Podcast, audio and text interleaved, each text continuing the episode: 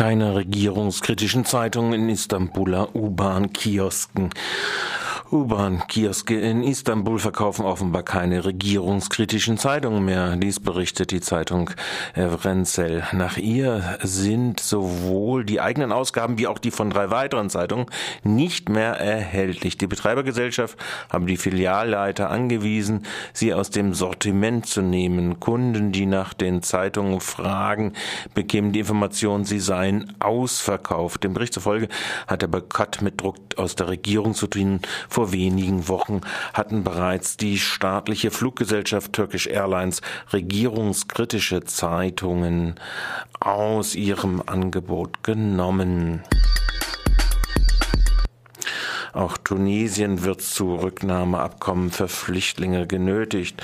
In einer Anfragebeantwortung einer parlamentarischen Anfrage des MDBs der Linken, André Hunko, bestätigt die Bundesregierung, dass nach Libyen der Türkei, auch mit Jordanien und auch mit Tunesien im Rahmen sogenannter Mobilitätsabkommen der EU auf die Rücknahme von Flüchtlingen abgestellt werden soll.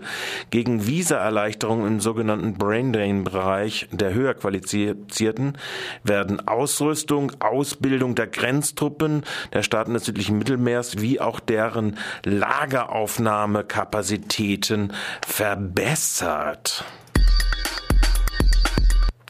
Block B vorübergehend nicht am Netz.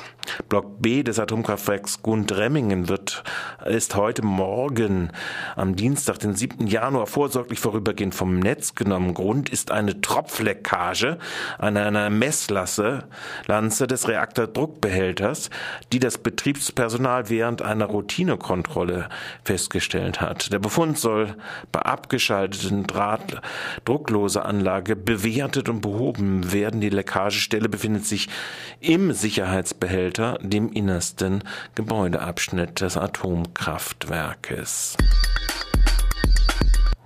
Export, Export, Inland- und Eurozone bleiben im Minus für Südwestindustrie. Nur dank des Absatzes außerhalb der Bundesrepublik und der Eurozone konnten äh, der Umsatz des verarbeitenden Gewerbes der baden-württembergischen Südwestindustrie im dritten Monat in Folge steigen. Ein kräftig arbeitstäglich bereinigtes November plus von gut 10 Prozent, nominell 27 Milliarden Euro, zog das Elf-Monatsergebnis für 2003 nun auch in ein reales Plus von 0,9 Prozent oder 275,1 Milliarden Euro nominal. Allerdings erzielt wird dieser mickrige Zuwachs nur gegen das Inland, nämlich dort kam es zu einem Schwund von 1% oder 2 Millionen Euro, Milliarden Euro geringer und auch gegen die Eurozone mit einem Minus von 1,4 Prozent.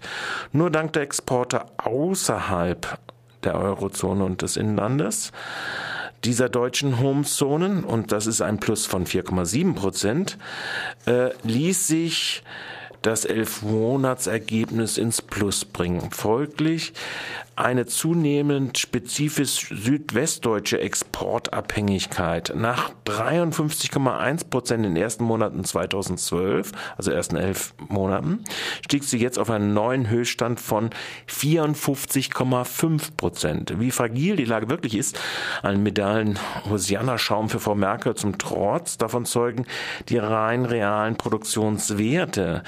Die liegen bloß in Toto bei 0,4 Prozent Anstieg im Vergleich zu den ersten elf Monaten von 2012. Mehr als die Hälfte des Plus wurde also aus Lägern abverkauft. Exemplarisch die Automobilindustrie. Sie liegt in der Produktion der Mercedes, Porsches und Audis noch bei minus 1,2 Prozent gegenüber 2012. Dies trotz eines gesteigerten Außer-Eurozonen-Absatzes, der insgesamt zu einem Umsatzzuwachs von äh, real plus 1,1 Prozent führte. Last not least zum ersten. GroKo will jetzt Skipisten mit Vorratsdatenspeicherung überwachen. So könnte demnächst eine Überschrift im Boulevard lauten, um den Gelüsten aller deutschen Politikreaktionäre nachzukommen. Nachdem sowohl Frau Merkel wie Herr Schumacher zu Schaden auf europäischen Pisten gekommen sind, empfiehlt sich gegebenenfalls ein Abkommen im biegsamen Europarecht am besten mit dem Europarat. Dann nämlich äh, sofort können sofort die Skihelmkameras ausgewertet und gespeichert werden, Mensch wohl auch die Tücken im Rahmen des Supergrundrechtes nach CSU-Lesart nicht mehr ausgeliefert sein, die die Skipisten darstellen. Last not least 2. Wird deutsche Armutsmigration in die Schweiz bald gestoppt? Notor der notorische Brain Drain deutscher Ärzte und Lehrerinnen wie Ingenieuren in die Schweiz will die rechtspopulistische SVP endlich zum Austrocknen bringen. Die notorische Unterbezahlung in Deutschland in hochqualifizierten Berufen hat nicht nur die Wahlniederlage der FDP befördert, sie hat auch zu Quoten von 25 Prozent deutschen Anteil im Gesundheitswesen, zum Beispiel von den deutschen Armutsmigranten geführt.